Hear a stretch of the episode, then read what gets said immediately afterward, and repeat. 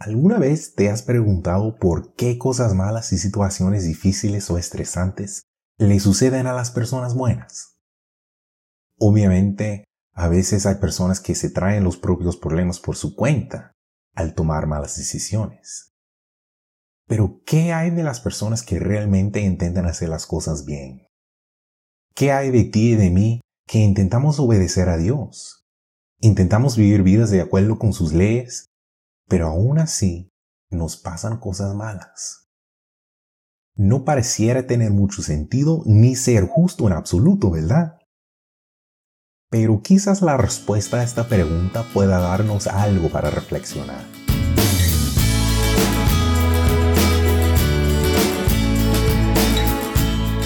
Hola a todos, mi nombre es Corbin Jackson y esta es una traducción del podcast de Tom Clark en Algo para Reflexionar el podcast para jóvenes y jóvenes adultos de edad.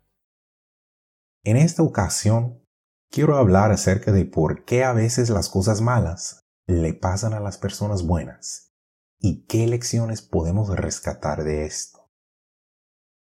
Recuerdo cuando nacieron mis hijos y recuerdo aquella sensación abrumadora de responsabilidad, de que haría lo que fuera necesario para protegerlos, Quería evitar a toda costa que mis hijos fueran lastimados, y si había alguien que quisiera hacerles daño, y yo en mi faceta de protector no era lo suficientemente aterrador, al lado mío estaba mi esposa. Y todos sabemos que no quieres meterte con una mamá protegiendo a sus hijos. Creo que Dios lo diseñó así en todos los seres vivientes que creó. Entonces, si nosotros como padres físicos ilimitados sentimos eso acerca de nuestros hijos, cuando están en peligro, ¿no sería lógico que Dios sintiera el mismo nivel de responsabilidad de proteger a sus propios hijos como yo siento así a los míos? Y si es así, ¿por qué permite que a veces nos golpeen pruebas duras y grandes dificultades? ¿Por qué Dios no crea una especie de burbuja protectora a nuestro alrededor? Alimentado por su amor hacia nosotros, para evitar que seamos lastimados? Bueno, quizás parte de la respuesta se puede ilustrar con la historia del lobo gris. El lobo gris es el canino más grande en existencia. Estos animales pesan unos 45 kilos o más y son depredadores innatos. De hecho, en toda el área donde suelen habitar, las únicas criaturas que suponen algún tipo de amenaza para ellos son, dependiendo de dónde se encuentren, tigres, osos pardos, osos polares y, por supuesto, el hombre. Debido a sus ataques al ganado doméstico y a la fauna salvaje, y a veces incluso a la forma en que pueden amenazar a los seres humanos, el lobo gris fue deliberadamente eliminado y exterminado de la zona del Parque Nacional de Yellowstone, en Estados Unidos, hace poco más de un siglo. Y curiosamente, tras este exterminio, se produjeron algunos cambios drásticos en la flora y la fauna del lugar. Con la eliminación de los lobos, la población de alces explotó. Los alces todavía se enfrentaban a depredadores como osos y pumas, pero su principal y más grande enemigo, el lobo gris, había desaparecido. Y así, en un periodo relativamente corto, la población de alces superó la capacidad del parque para hacerse cargo de ello. Y en la mayoría de las áreas del parque, los alces empezaron a comerse todas las plantas y pastizales. La devastación de plantas y árboles jóvenes, bueno, a su vez causó la disminución de la población de insectos, pájaros, conejos, ratones e incluso osos. Sin la presión de los lobos, los alces comenzaron a sentirse más cómodos pasando tiempo al aire libre y alrededor de los ríos, y se comieron los sauces y las plantas acuáticas en gran medida. Y sin los sauces, esto perjudicó a los castores y a las nutrias que también abandonaron la zona. Sin sauces para mantener las riberas en su lugar, y por supuesto con las grandes pezuñas de los alces desgarrando la tierra blanda a lo largo de los bordes, Los ríos, en particular el Yellowstone, comenzaron a erosionarse. Sin presas de castores, el agua fluía más rápido, lo que llevó a una erosión aún más grave. Y esto produjo que los ríos comenzaron a llenarse más y más con un cieno fangoso. Esto tuvo un tremendo impacto en la vida acuática, y la población de peces en la zona también empezó a disminuir todo el ecosistema dentro y alrededor del Parque Nacional de Yellowstone fue afectado por la eliminación del lobo gris. Para arreglar el problema, en 1995 se tomó la decisión de reintroducir 41 lobos en Yellowstone. Y estos poderosos depredadores pusieron inmediatamente sus manos, o mejor dicho sus patas, a la obra, y empezaron a cazar alces y reproducirse. Hoy, 28 años después, se calcula que hay casi 500 lobos en el parque.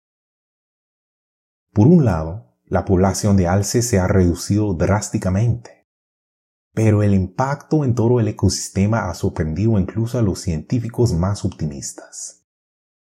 El parque ha registrado un resurgimiento en la salud y variedad de prácticamente todas las formas de flora y fauna.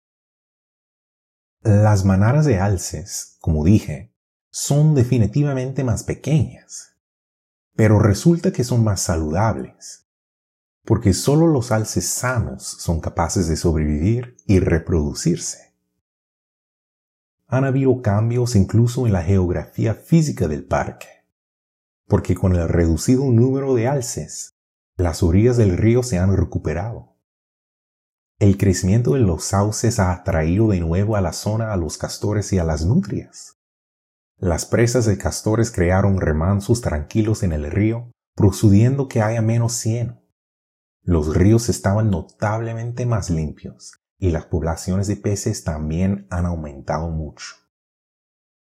De hecho, es interesante que la ciudad de Billings, en el estado de Montana, la cual se encuentra con aguas abajo del parque y obtiene la mayor parte de su agua potable del río Yellowstone, también se ha beneficiado grandemente, ya que el agua ahora tiene mucho menos sedimento y es mucho más fácil y barato filtrarla antes de someterla a otros tratamientos para convertirla en agua potable para toda la ciudad.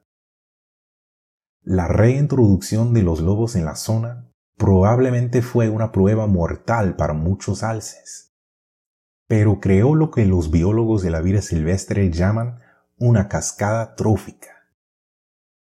Esto es un cambio, en este caso beneficioso, en casi todos los aspectos de la vida dentro y alrededor del parque, y está permitiendo un ecosistema saludable en toda la zona.